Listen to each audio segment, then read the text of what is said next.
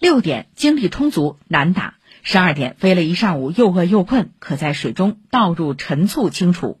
最近，上海一位超市阿姨普赛红火了。身为有害生物防治专员，普阿姨凭着和蚊子、老鼠、蟑螂打交道十三年的经验，自制蚊虫作息表发给顾客，上了微博热搜，还被网友称为“灭霸”。请听报道。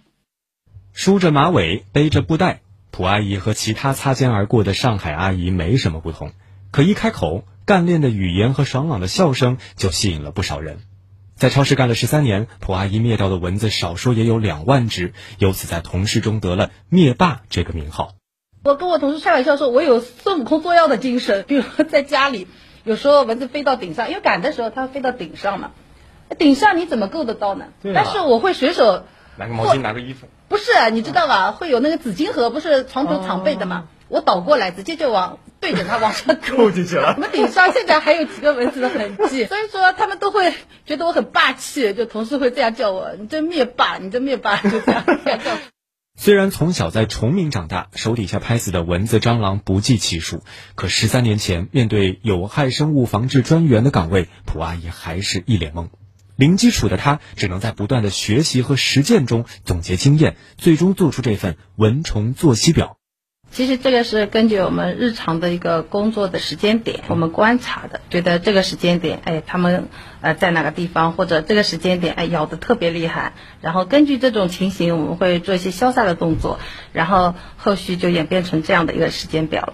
困难也会有吧，因为。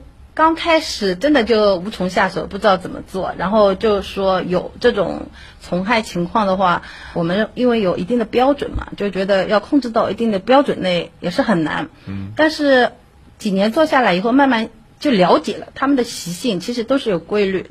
蒲阿姨在超市工作的十三年间，一刻也没有停止对消灭虫害手段的探索，手中的物理化学武器也不断升级。从最简单的塑料苍蝇拍，到如今灭蚊笼、灭蚊灯、门帘、枫木机、粘虫纸、粘虫彩带，全副武装。